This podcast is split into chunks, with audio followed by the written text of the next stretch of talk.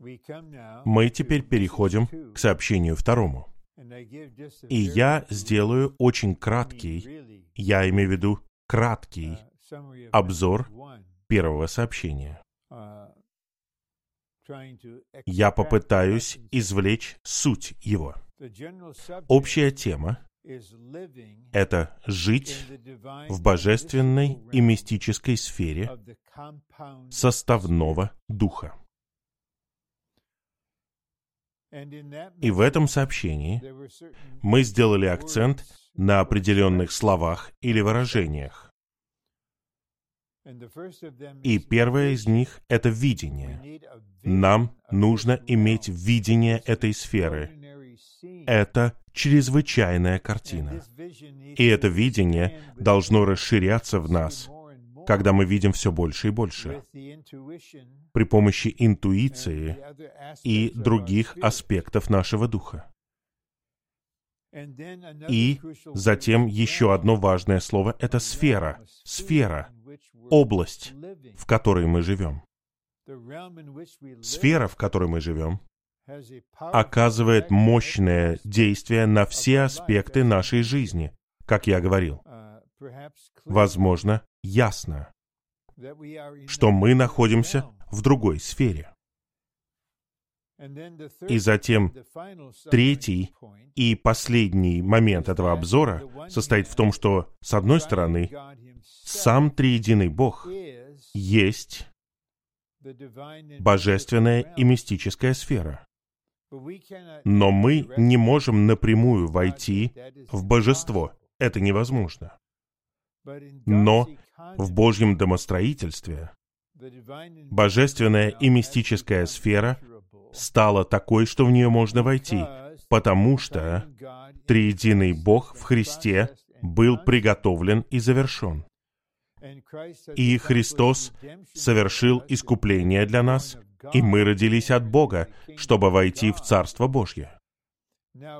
Теперь мы можем войти не просто в божественную мистическую сферу в божестве, но божественную и мистическую сферу в Божьем домостроительстве, которая включает в себя Божьих сотворенных, искупленных, возрожденных и преобразовываемых людей.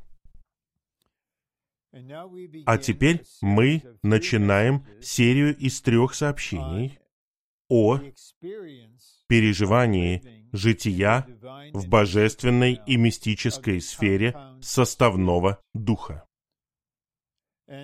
И я также должен был отметить, и я сделаю это сейчас, что сфера, в которой мы живем, это завершенный, приготовленный и завершенный триединый Бог.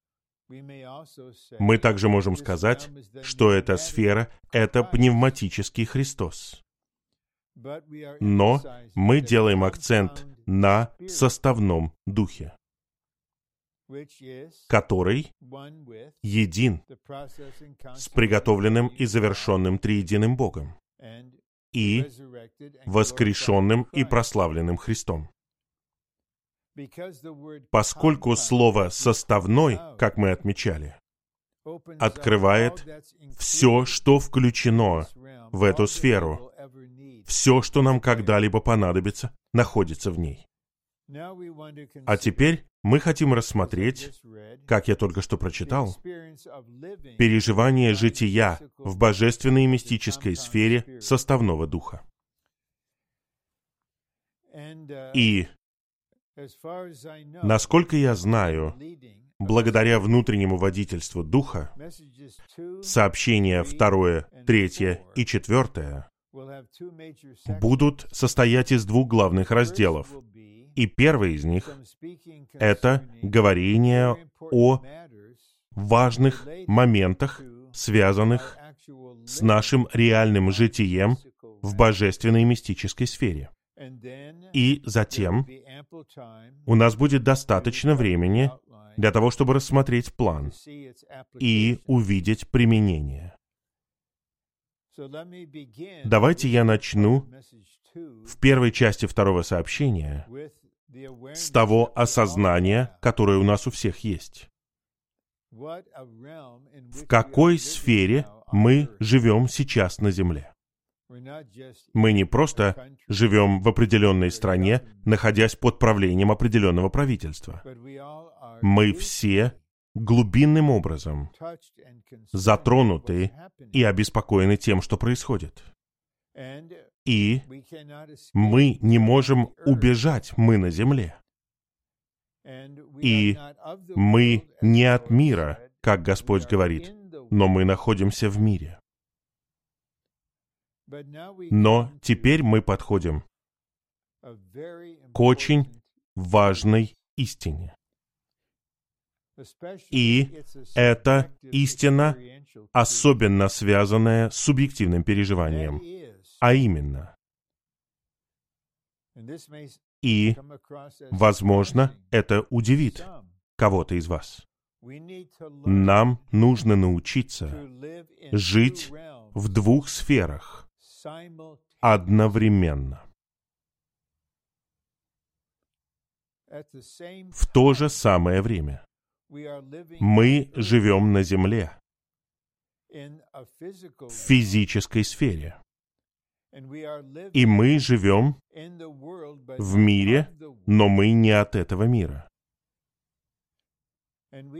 И у нас есть все наши человеческие обязанности, которые занимают огромный процент нашего времени. Но нам нужно научиться, и мы можем научиться, и многие святые учатся жить одновременно в божественной и мистической сфере. И я попытаюсь объяснить это, сославшись на две книги в Новом Завете. И я начну с нескольких стихов в Евангелии от Матфея, 24 главе. И я прочитаю стихи с 37 до стиха 42. Ибо, как дни Ноя, так будет и пришествие Сына Человеческого. Ибо как в те дни перед потопом ели и пили, женились и выдавали замуж до того дня, когда Ной вошел в ковчег. И не знали, что приближается суд, пока не пришел потоп и не унес всех. Так будет и пришествие Сына Человеческого. Тогда двое мужчин будут в поле. Один будет взят, а один оставлен. Две женщины будут молоть на мельнице. Одна будет взята, а одна оставлена. Итак, бодрствуйте, потому что не знаете, в какой день приходит ваш Господь. Это слова Господа о нашей нынешней ситуации. Я искренне верю. Я не буду гадать и произносить какого-то псевдопророчества. Нет, но я искренне верю, что мы приближаемся к завершению этого века. И некоторые из нас в Соединенных Штатах осознают, какие важные вещи произошли, начиная с лета 2020 года до ныне. Что происходит в Соединенных Штатах? И теперь посмотрите, все мы знаем. Мы страдаем от того, что происходит в Украине, и в России, и в других странах. Нам нужно осознать, дорогие святые, что обстановка на земле будет нарастать, пока она не станет полностью подобной, такой же, как в дни Ноя. И если мы снова задумаемся над описанием в бытии о Ное, это был не просто век, когда не было человеческого правления. Это было то, что мы называем веком совести, когда очень немногие люди чтили Бога. И благовестие, которое они слышали от них, включает тех, кто был до них и учил их. Это было не время, когда все были в плоти и совершали ужасные грехи. Библия делает акцент на насилии, насилие. А в параллельном отрывке, который я сейчас не буду читать, в Евангелии от Луки, там Господь говорит о Ное, а также о Лоте. Он говорит, как в дни Лота, Содом и Гамора. Такой будет обстановка отныне до конца этого века. И если говорить точно, конец века означает начало великой скорби. Посередине 70-й недели из книги пророка Даниила. Храм уже построен. Антихрист уже явлен. И победители были восхищены.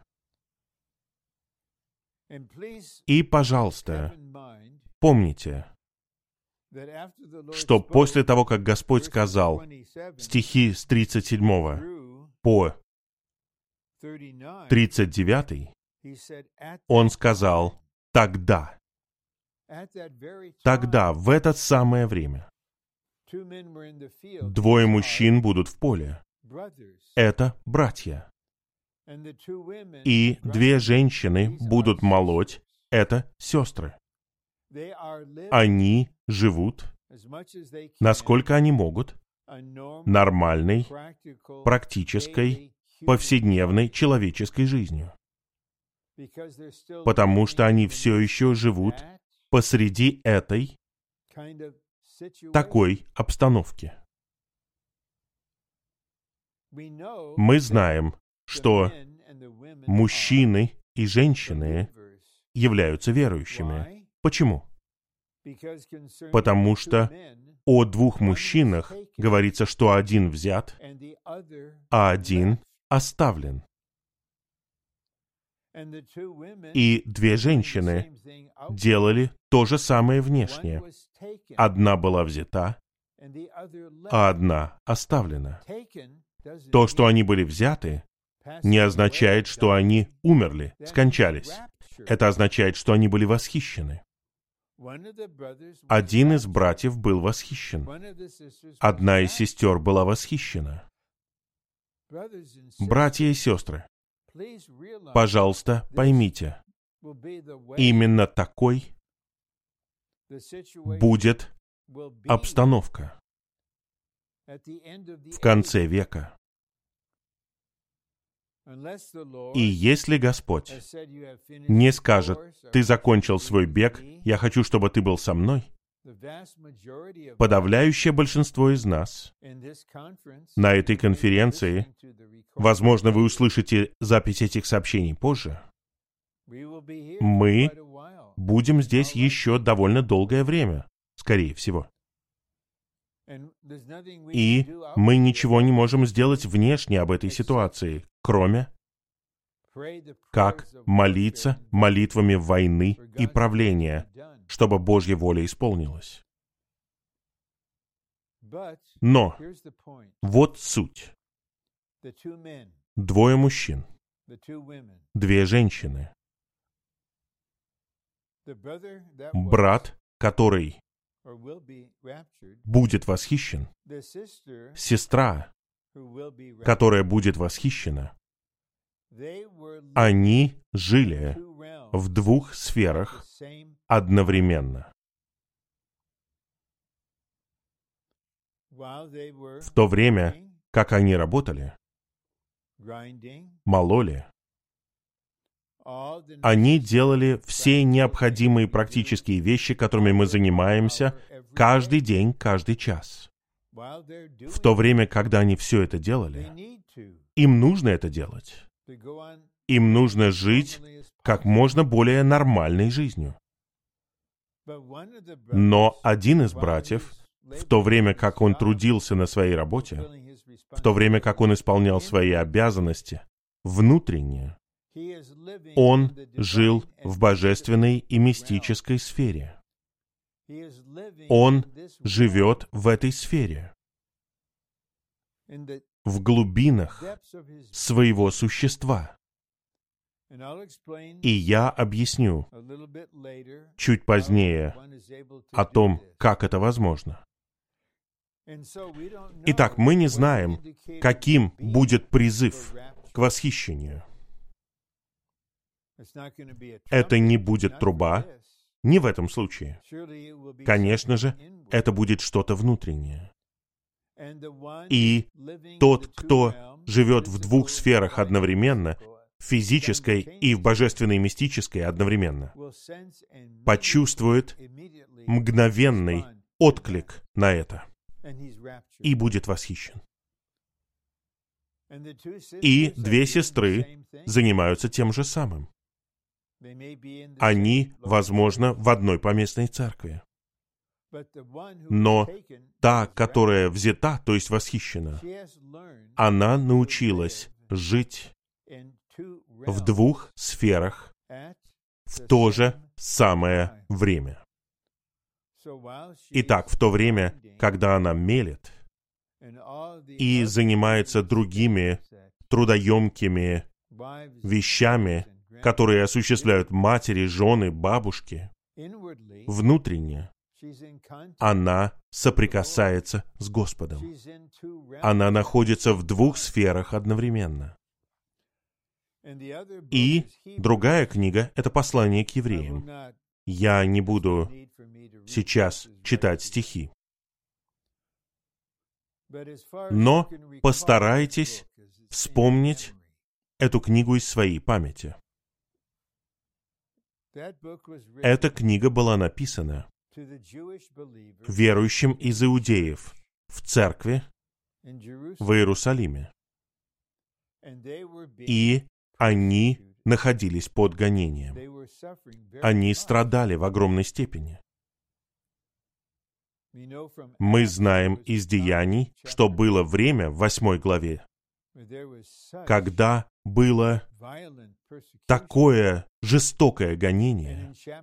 И в главе 12 римские вожди тоже убили одного из апостолов.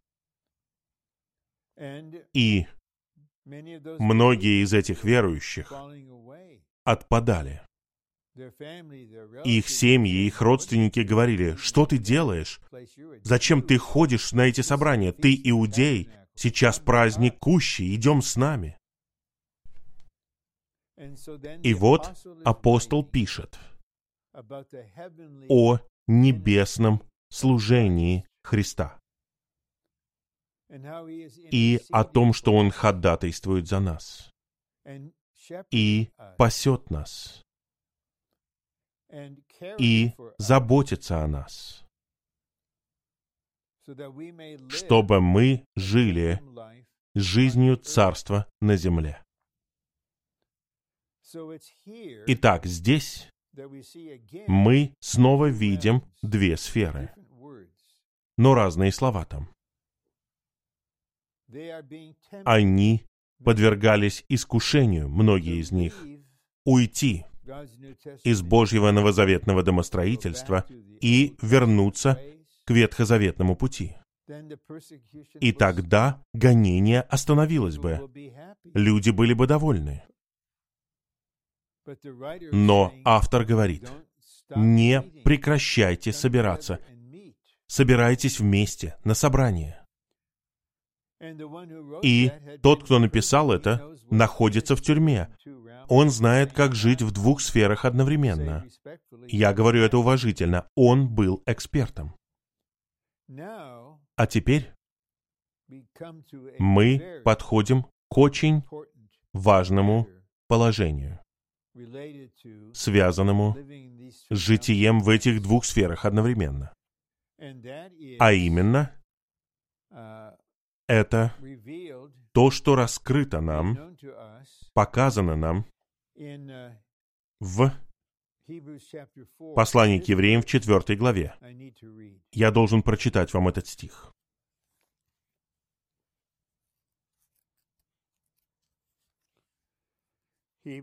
Послание к евреям, глава 4, стих 12. «Ибо Слово Божье живо и действенно,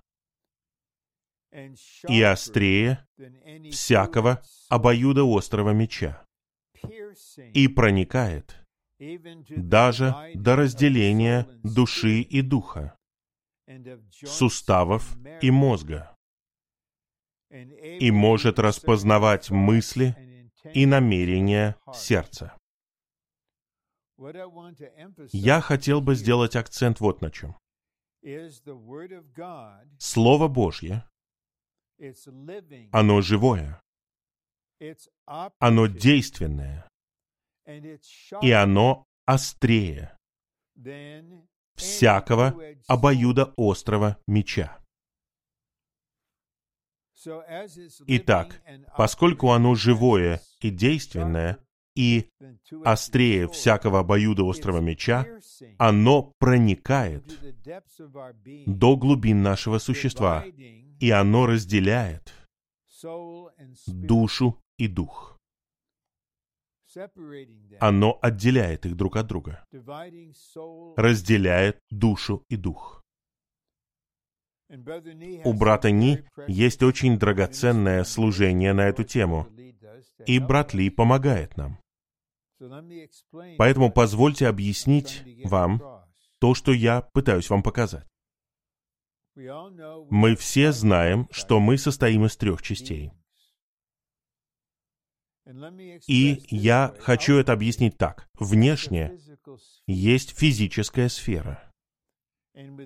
И внутри нашего тела находится душа. И в центре, внутри нашего тела и глубоко внутри нашей души находится человеческий дух. Мы родились от Бога в нашем человеческом духе. Мы один дух с Господом. А теперь подумайте обо всех своих обязательствах в любой типичный день, с утра до вечера. Для того, чтобы сделать что-либо, мы должны использовать способности нашей души. Разумеется, если вы ученик или учитель, ваш разум должен быть очень активным. Нам нужно надлежащим образом использовать свой разум постоянно. И нам необходимо иметь определенные чувства и выражать эти чувства, когда мы учимся делать это надлежащим образом, достойно Бога. И наша воля, которая принимает решение. А теперь я хотел бы рассказать вам небольшое переживание, которое у меня было с братом Ли на собрании церкви много десятилетий назад, примерно в 1968 году. Брат Ли проводил время со всей церковью. И он предложил задавать вопросы ради общения. И я был учителем в школе в очень трудной ситуации. И я спросил брата Ли, как я могу преподавать всем этим молодым людям и при этом общаться с Господом. Как раз в то время брат Ли делал акцент на словах «О Господь! Аминь! Аллилуйя!» Он сказал, брат Рон, внешне, пожалуйста, послушайте это, внешне ты учишь этих учеников. Внутренне у тебя, о Господь, Аминь. Аллилуйя. Это все, что он сказал. Но мне помогло вот что. Внешне, внутренне. Он не сказал одновременно, но он имел это в виду. И затем, после этого драгоценного общения с братом Ли, у меня появилось такое внутреннее чувство. Я был в Господнем восстановлении всего два года. Что я знал? Я был духовным ребенком. Но, по милости Господа, я читал Библию каждый год, довольно долгое время.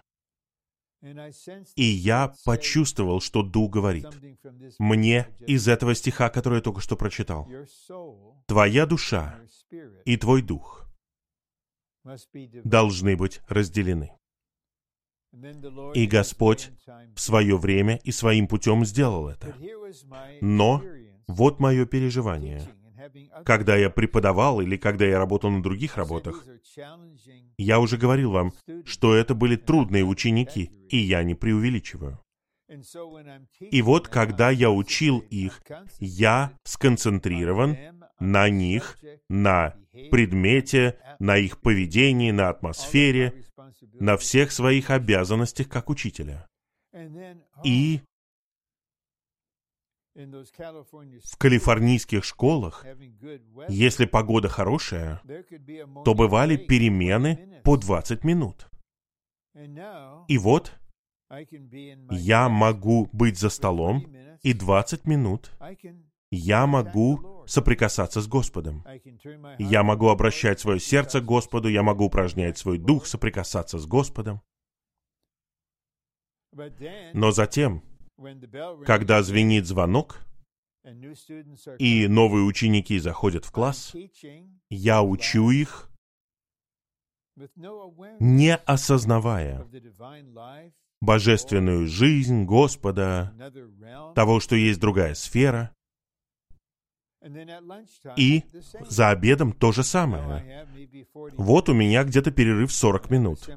Я могу съесть свой простой обед, который я принес из дома в пакете, и могу прочитать слово, может быть, молитвенно прочитать что-то, может быть, спеть немного, наедине с собой в своем классе. И затем звенит звонок, и вот начинаются занятия после полудня. Потому что дух внутри души. И душа должна функционировать для того, чтобы мы жили человеческой жизнью практически. Но теперь, когда мне не нужно этого делать, хорошо, вот теперь мой разум и дух могут работать вместе, чтобы читать Слово, служение, молиться, общаться. Но когда душа и дух разделены, наш дух не связан и не ограничен функциями нашей души. И вот я учился. Вот теперь, внешне, я преподаю урок на полновременном обучении. Мы с братом Эдом преподаем полное служение Христа. Я стою на подиуме. Я провожу собрание с 8.30 до 9.55. И в то время, как я учу, их внешне во все большей степени внутренне. Я соприкасаюсь с Господом, я получаю Его водительство. Я ощущаю Его помазание, я получаю Его раздаяние. И когда занятие заканчивается, мне не нужно возвращаться к Господу. Потому что я и не оставлял его. При условии, что я в духе. Хорошо. Итак, если мы хотим жить в двух сферах одновременно, как восхищенный брат и восхищенная сестра, нам нужно научиться этому, и мы должны быть готовы к тому, что живое и действенное Слово Божье проникнет в центр нашего существа и разделит душу и дух.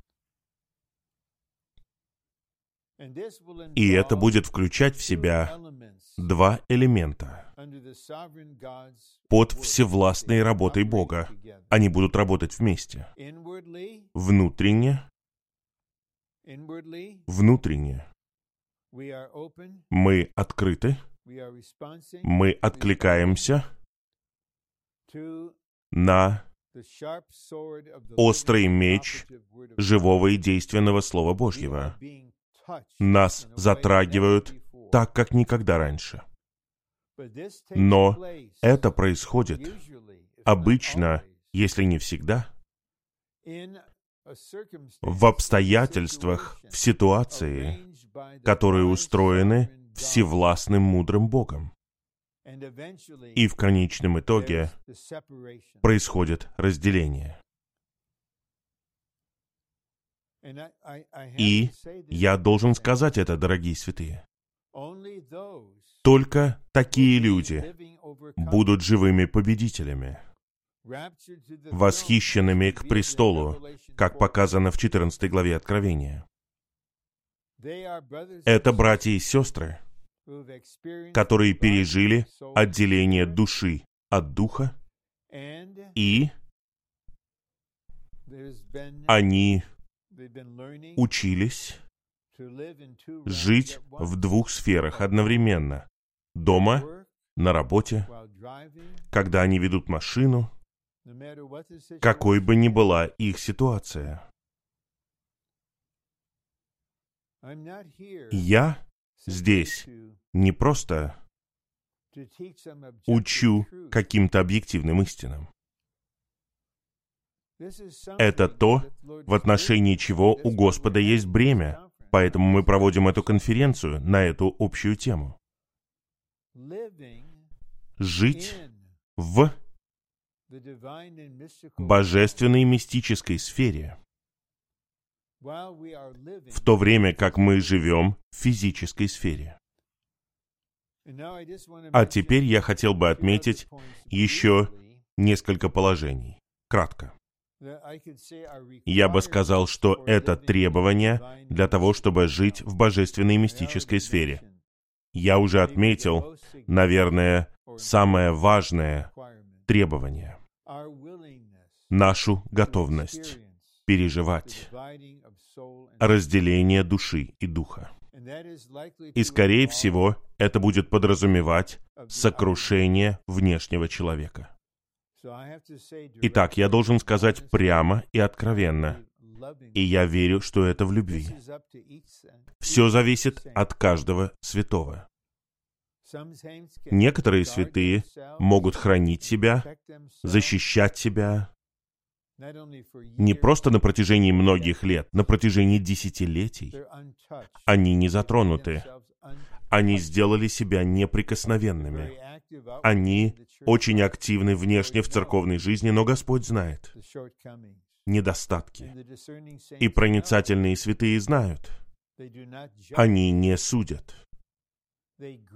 Они опечалены. Они молятся. И они преподносят жизнь. С нашей стороны мы должны быть готовы. Это своего рода операция. Если вы когда-нибудь переживали операцию, вы должны подписать документ, в котором говорится «я согласен с этим». И еще одно требование. Нам нужно иметь ясное видение этой сферы. Если мы хотим жить в божественной мистической сфере, нам нужно иметь ясное видение этой сферы внутренне. И мы должны начинать откуда-то, как мы сделали в первом сообщении. И это не просто сообщение первое, и теперь оно закончилось. Нет. Нам нужно молиться, как молился Павел в первой главе послания к Ефесиным. «Отец, дай нам дух мудрости и откровения в полном знании Тебя». Мне нужно видение. Расширь мое видение, сделай его совершенно ясным. И вот третье требование, которое я отмечу. Оно чуть более сложное. И я прочитаю вам это предложение заново. Нам нужно ценить божественную мистическую сферу. Нам нужно ценить.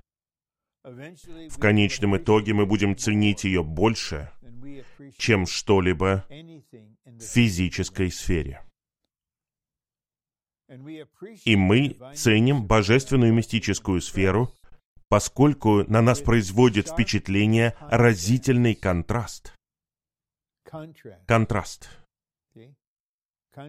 Контраст, во-первых. Контраст, во-первых, между небесным и земным. Контраст второй. Между юридическим и органическим. Контраст три. Объективное и субъективное. Контраст четвертый физическое и мистическое. Конечно же, мы живем на Земле. В этом смысле мы земные. Но нам нужно увидеть контраст. Что является небесным? То, что является небесным, должно стать, по крайней мере, таким же действительным для нас, как и то, что земное. Под юридическим понимается то, что мы оправданы благодатью через веру. А слово «органический» подразумевает спасение в жизни и царствование в жизни. Сейчас, когда я говорю это, есть молодые мужчины и женщины в знаменитой семинарии недалеко от Сан-Диего, которых учат кальвинисты всем внешним вещам.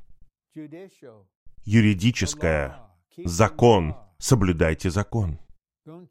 Не пытайтесь обрести какие-то субъективные переживания. Но нам нужна органическая сторона, связанная с жизнью. Объективное противопоставляется субъективному. Да, Христос жил на земле. Он умер, Он воскрес. Он вознесен. Это правда, это чудесно, мы верим в это. Это что-то объективное. Но что можно сказать о послании к Ефесиным 3 главе? Христос устраивает себе дом в нашем сердце. Это что-то субъективное. Следование за помазанием, которое движется внутри нас, это что-то субъективное. Упражнение нашего духа для соприкосновения с Господом — это что-то субъективное. И четвертый контраст. Физическое противопоставляется мистическому. Это контраст. Как я пытался показать, нам нужно быть в обеих сферах, но нам нужно видеть контраст. И последний пункт. Вот. Для того, чтобы жить в божественной мистической сфере составного духа, мы должны применять свою веру, чтобы овеществлять невидимое и быть восстановленными от видимого к невидимому. Нам нужно применять свою веру. И в нынешней ситуации есть огромная нужда по всей земле, особенно среди возлюбленных святых в Украине. Есть стих в Евангелии от Луки 22 главе, который применим к ним и к нам.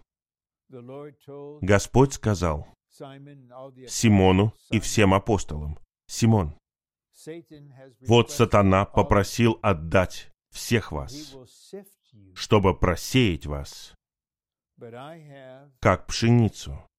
Но я совершил прошение о тебе, чтобы не иссякла твоя вера.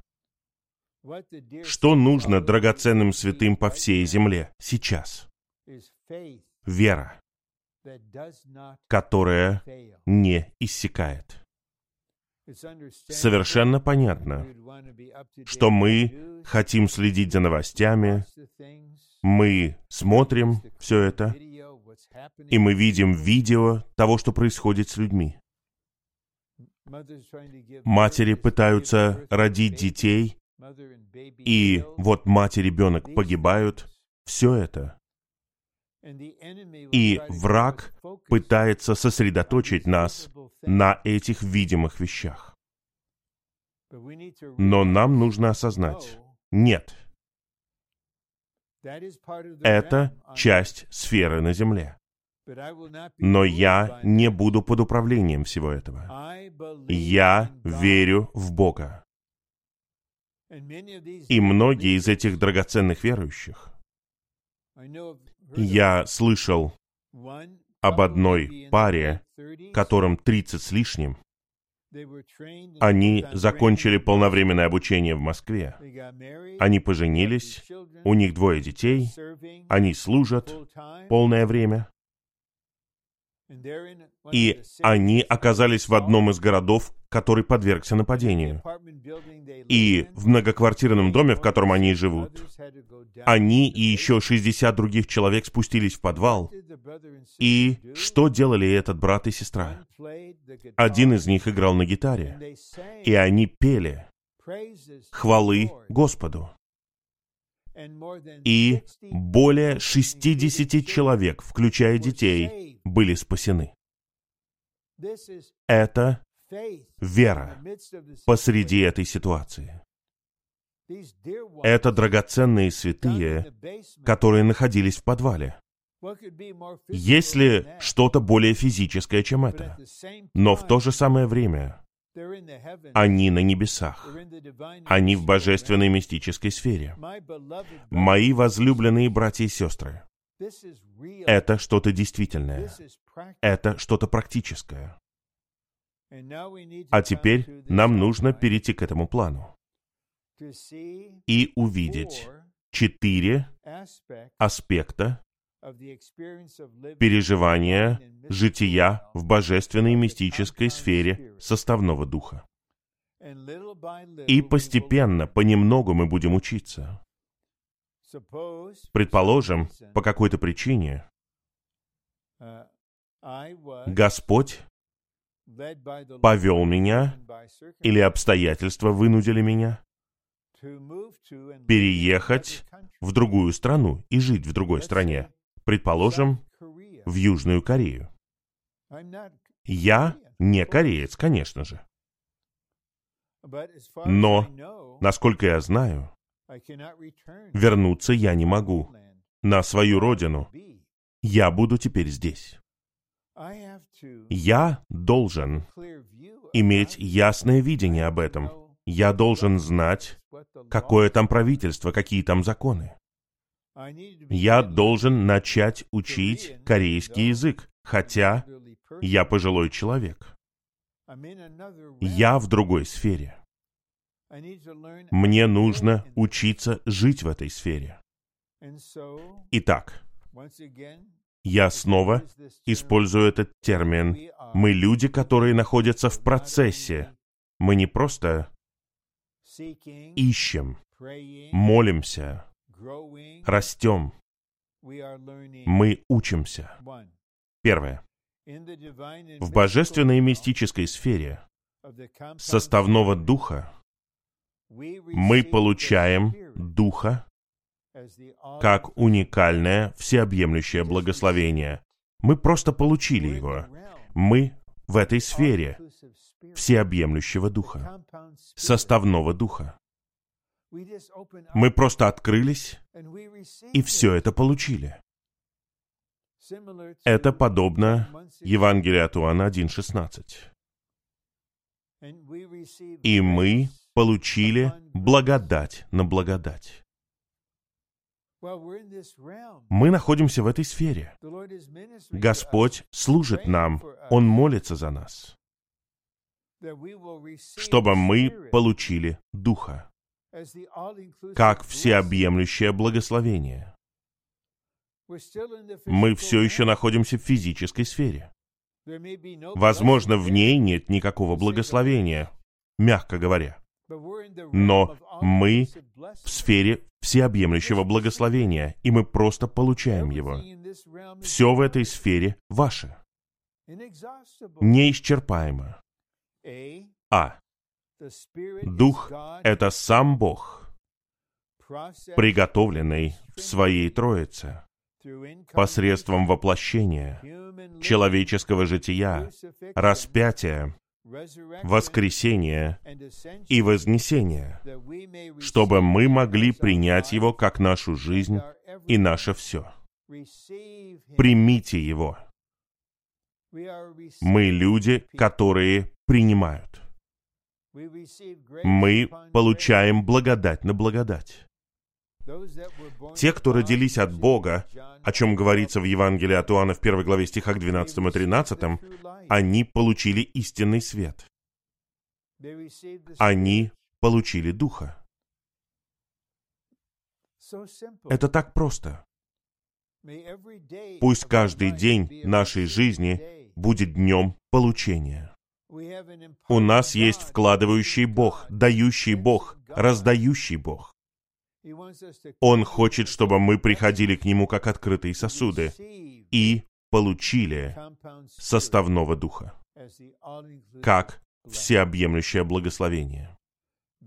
Б. Дух — это полное благословение благовестия, включающее прощение, искупление, спасение, примирение, оправдание, вечную жизнь, божественную природу, возвышенную и воскрешенную человеческую природу и самого триединого Бога. Какое это благословение! Оно неописуемо. Оно всеобъемлющее. Это приготовленный и завершенный триединый Бог во всеобъемлющем Христе, как животворящий Дух. Он является всем для нас. Все, что нам нужно. Не пытайтесь заставить себя поверить больше, чтобы у вас было больше веры. Просто получайте веру, любовь, силу, терпение, все, что вам необходимо. Наш Отец знает, что нам нужно каждое мгновение. И Он будет раздавать каждое мгновение. Когда мы живем в двух сферах одновременно, мы получаем это раздаяние постоянно. О, получаем всеобъемлющее благословение. Второй римский пункт. В божественной и мистической сфере составного духа мы получаем передачу вознесенного Христа и снабжение Его небесного служения. Это продолжение получения благословения. Итак, мы находимся в такой сфере, где происходит эта передача. Если мы не в духе, и мы просто в физической сфере, то тогда с нашей стороны нет никакой передачи вознесенного Христа, и нет никакого снабжения Его небесного служения. И это небесное снабжение включает в себя небо как атмосферу, как элемент. Я снова хотел бы отметить, на этот раз, лишь кратко, две женщины мелят на мельнице. Одна получает передачу, а другая нет. Она просто занимается своей работой, она мелет, мелет. Когда наступает время перерыва или обеда, она может сказать, ну, теперь я могу немного попеть, я немного могу молитвенно почитать стихи, я могу общаться. Упс, время возвращаться на мельницу. И через три часа снова вернуться. Но та, которая взята, она жила в двух сферах одновременно. Она получала передачу от вознесенного Христа. Вознесенный Христос из-за своей любовной заботы и правительственного управления, Он знает все о нас подробно, каждое мгновение. Где мы находимся? Что мы делаем? Почему мы это делаем? Как мы это делаем? Что мы ощущаем? Какая у нас обстановка? Что враг пытается сделать с нами? Он все это знает. И он хочет продолжать постоянно передавать вознесенного Христа, чтобы внутренне, возможно, это звучит таинственно, потому что это так и есть, чтобы внутренне у вас было ощущение. Я верю в этот стих в послании к Ефесянам 2 главе, по-моему, это стих 6. Я сижу с Христом в небесных пределах. Все мы сидим там. И Господь в «Песне песней» в четвертой главе призывает свою возлюбленную, чтобы она присоединилась к Нему в вознесении.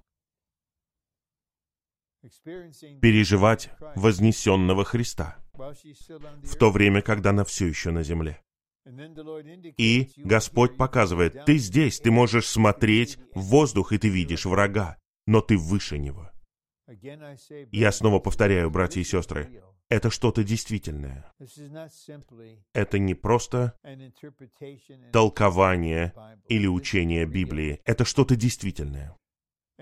И сейчас, в то время, когда мы собраны здесь, есть святые по всей земле, в разных ситуациях.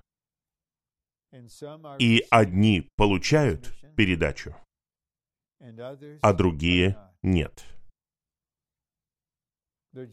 Они просто на данный момент поглощены физической сферой, всем, что там происходит.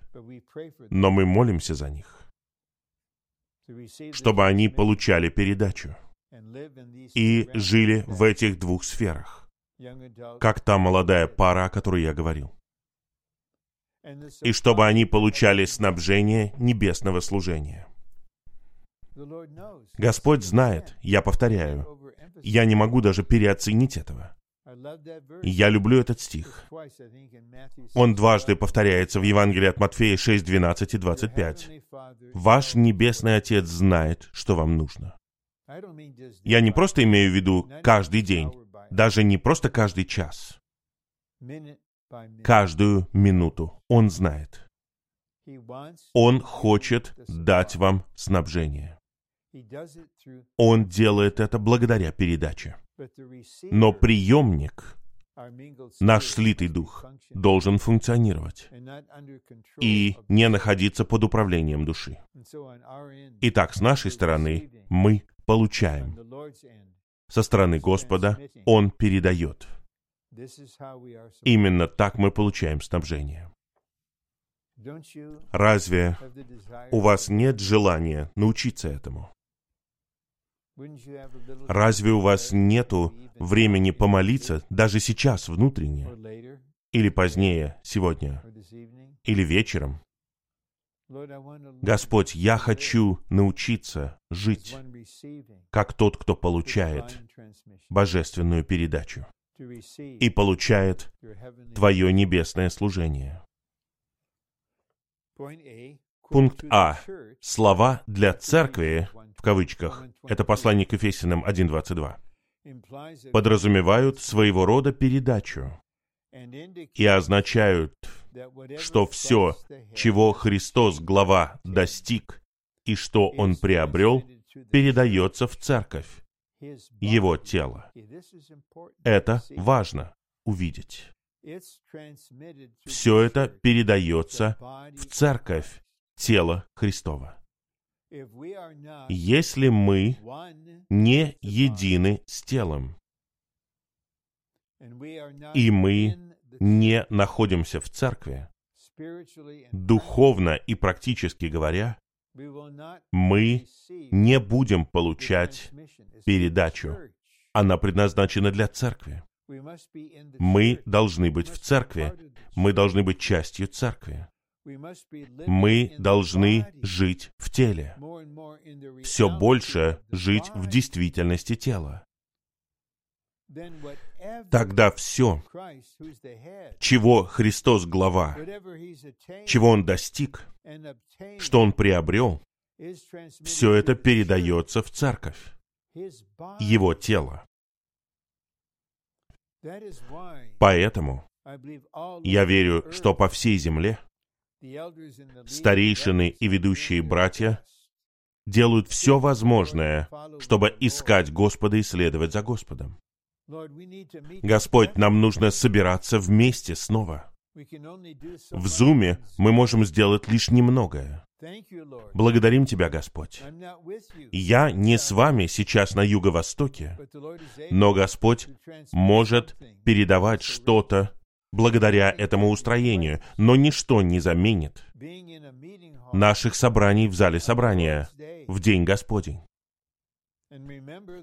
и вспоминать Господа за Господней трапезой, за вечерей Господней. Я хочу быть там. Я хочу быть на настоящей трапезе. И чтобы на столе были хлеб и чаша. И я хочу выпить немного из чаши. И я хочу принять часть хлеба. Итак, Господь будет двигаться в каждой местности. Я чту и уважаю старейшин в Анахайме. Без ограничений. И мы все еще ждем и ищем этого. Но это что-то внешнее, это что-то практическое.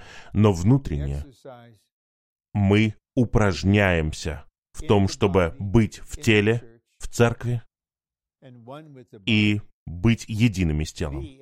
Б. Будучи служителем истинной небесной скинии, Христос преподносит небо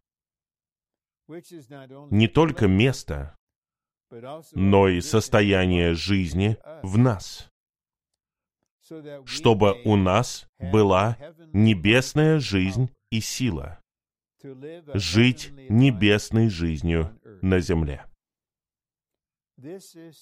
Это довольно таинственный пункт. Я предложил бы вам несколько минут, когда у вас будет время, помолиться над ним.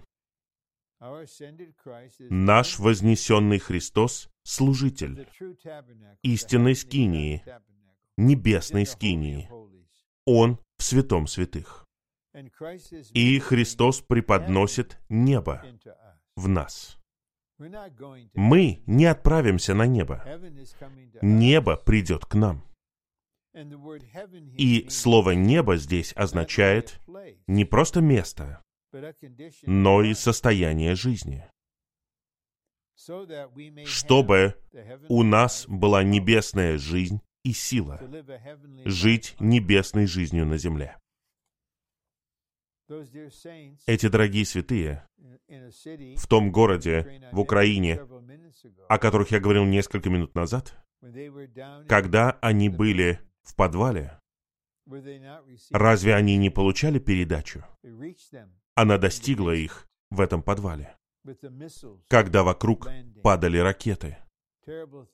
Происходили ужасные вещи совсем недалеко. И они получали небо. Небо как состояние жизни. И что произошло в результате? Они жили небесной жизнью на земле. У них была сила жить небесной жизнью на земле. Ни у одного из нас нет силы жить небесной жизнью ни в каких испытаниях или обстоятельствах. Мы просто не способны. Наш Бог знает это. Он знает, в какой ситуации мы находимся. Почему Он не сделает чего-то чудодейственного, чтобы остановить все это, я, искренне говоря, не знаю. Но я все равно верю в Бога, нашего праведного, верного Бога. И Он передает. Нам нужно самим принимать, и нам нужно молиться за всех страдающих святых, чтобы они получали раздаяние непрерывно, день и ночь. А теперь переходим к третьему пункту.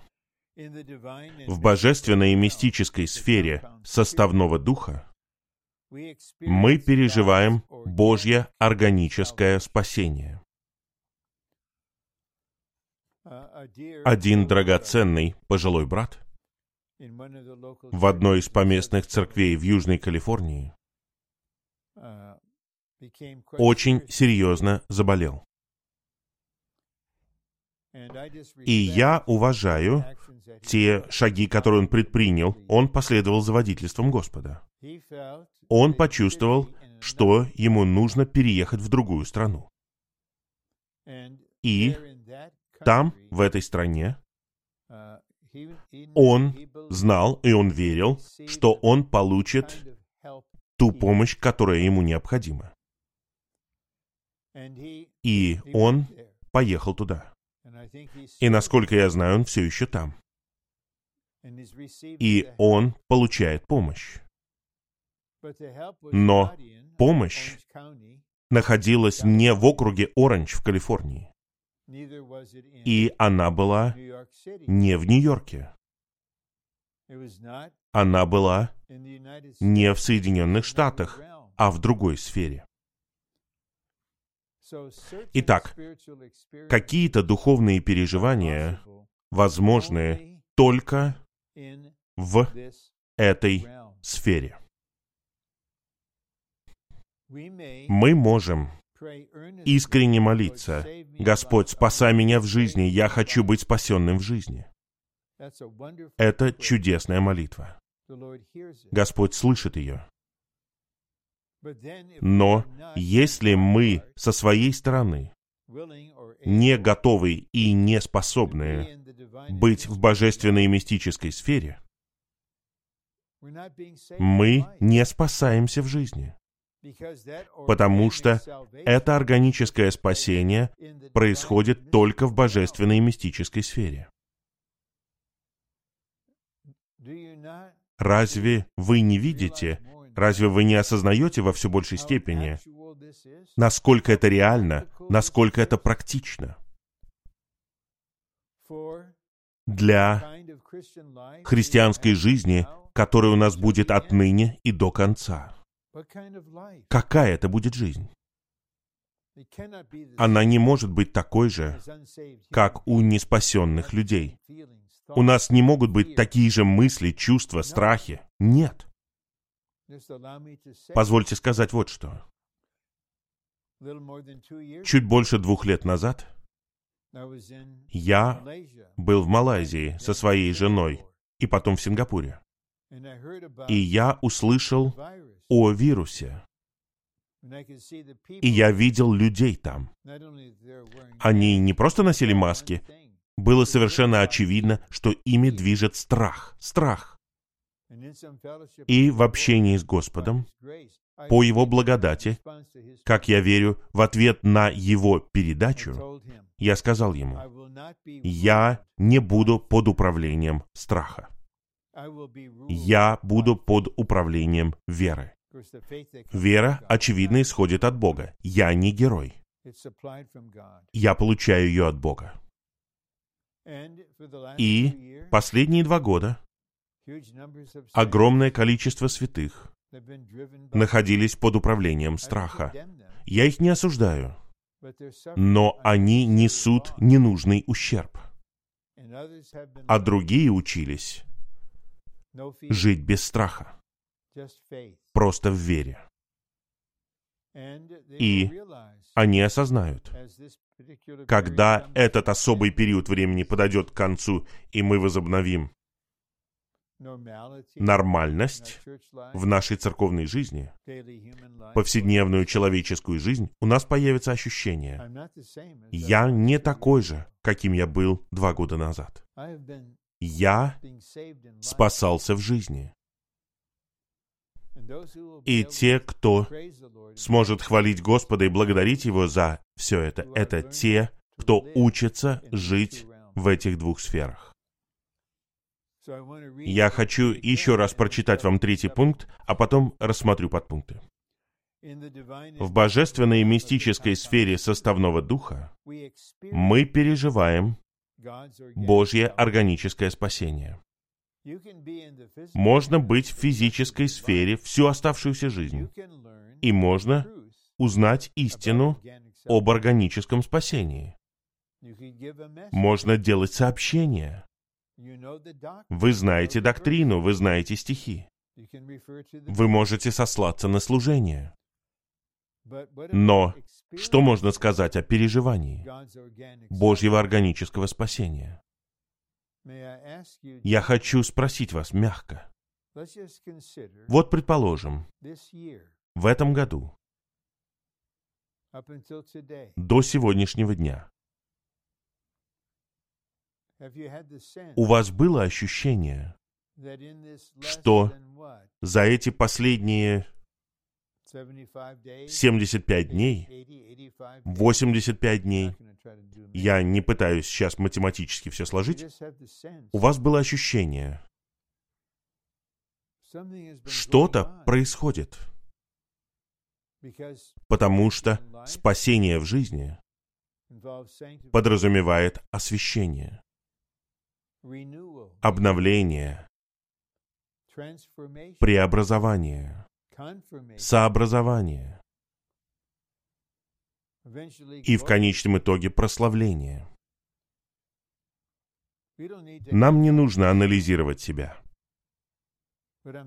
Но я пытаюсь сказать вот что. Мы переживаем это органическое спасение в определенной сфере. Этот дорогой брат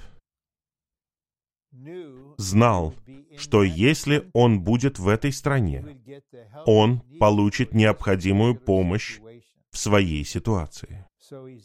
Поэтому он находится в этой сфере. И теперь нам нужно увидеть, и Бог хочет спасти нас в жизни. Мы будем спасаться в жизни все больше и больше, пока мы не будем царствовать в жизни. Но нам нельзя останавливаться на доктрине, на учении. Но нам нужно перейти к переживанию. Господь, я хочу быть в этой сфере. Это сфера спасения. А. Полное спасение Божье имеет два аспекта. Юридический аспект и органический аспект. Юридический аспект — это средство, и он находится в физической сфере. Христос умер в физической сфере. Органический аспект — это цель. И он находится в божественной и мистической сфере. Так много драгоценных, возлюбленных христиан, миллионы христиан, живут просто в физической сфере и надеются на небо. О небо! Для меня приготовлено такое чудесное место на небе. и они живут оставшуюся жизнь почти так же, как неверующие. Пусть Господь смилуется над нами, и пусть Он сделает нас людьми двух сфер. Б. Важная нужда Господнего восстановления сегодня состоит в том, что нас не должно удерживать удовлетворение юридическим аспектом. Напротив, мы должны стремиться вперед к переживанию органического аспекта, чтобы появилась возможность чтобы появилась возможность осуществить вечное домостроительство Божье. Стремитесь вперед. Не будьте пассивными. Стремитесь вперед. Путь открыт. Есть вход. Я не буду пассивным. Я буду стремиться вперед в эту сферу. Это сфера органического спасения. Господь, вот я в этой сфере. Спасай меня сегодня в жизни. Господь словно говорит, тебе даже не нужно просить об этом. Ты уже здесь, и ты открыт. Я буду спасать тебя весь день. Просто оставайся в этой сфере. И четвертый пункт. В божественной и мистической сфере составного духа мы живем в Царстве Божьем как сфере божественного биологического вида. Мы родились от воды и от духа. Наш дух родился от духа. Евангелие от Иоанна, глава 3, стихи 3, 5 и 6. И мы не просто видим Царство Божье, мы вошли в Царство Божье, как сферу жизни. Как мы входим в нее? Посредством возрождения. Как ваши дети вошли в человеческую сферу при помощи рождения? Они не знали, что произошло. Они не знали, что они оказались в этой сфере. Они не знали, что такое семья. Они просто родились. И понемногу они осознали, я не единственный человек здесь. Смотрите на всех этих людей, они большие, а тут есть те, кто поменьше. О, это семья. Я живу в обществе. Посредством нашего возрождения и крещения мы оказываемся в Царстве Божьем как сфере жизни. И это сфера божественного биологического вида. А что такое божественный биологический вид? Это Бога-человеки. Биологический вид Бога-человеков. Мы родились от человеческих родителей, и мы принадлежим к человеческому биологическому виду. Мы знаем, что мы не принадлежим к другому виду. А теперь мы родились от Бога и стали Бога-человеками. У нас есть жизнь и природа Бога. И вот теперь мы принадлежим к божественному биологическому виду. И вся эта сфера, она населена людьми биологического вида Бога. Поэтому мы искренне называем друг друга братья и сестры. Потому что мы братья и сестры. У нас тот же самый Отец. А. Царство Божье — это сфера не только божественного владычества, но и божественного биологического вида. И в этой сфере находится все божественное, все находится в ней. Вам не нужно просить, вам не нужно умолять. Все это здесь для вас. Берите то, чего вы жаждете, берите то, что вам нужно. Все это будет дано вам. Это настоящая сфера благословения, это настоящее спасение, небесное снабжение. И вы уже не одни там. Там есть другие, кто принадлежит к тому же биологическому виду. Неважно, какой вы расы, неважно, какого вы цвета, неважно, какая у вас культура, какой у вас язык, ваша национальность, ваш социальный класс. Все это не имеет значения. В этой сфере нет ничего такого. Мы Бога-человеки. В божественной и мистической сфере. Б. Чтобы войти в божественную сферу, сферу божественного биологического вида, нам нужно родиться от Бога, чтобы получить божественную жизнь и природу. Дух в данную минуту свидетельствует с вашим духом, что вы дети Божьи. У вас есть жизнь и природа Бога. Вы находитесь в божественной сфере, сфере Божьего биологического вида. И последний пункт, который я рассмотрю. А, тут еще кое-что есть. Я рассмотрю оставшуюся часть в третьем сообщении. Я хочу остаться в рамках своего времени. Не беспокойтесь. Все получится. Я остановлюсь скоро. Пункт В. Бог стал человеком, чтобы войти в человеческий биологический вид.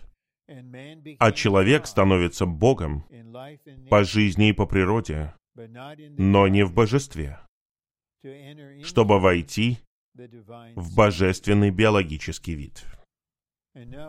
А теперь я говорю это с улыбкой в то время как я нахожусь под правлением жизни в небесных пределах. Я только что получил поправление, и я займу еще пять минут. Сообщение тогда продлится где-то 79 или 80 минут, но все равно оно будет в рамках. И просто прочитаю вам пятый пункт и пообщаюсь немного о нем. В божественной и мистической сфере составного духа мы живем в общении божественной жизни. О, какая это огромная нужда! Какое это огромное благословение!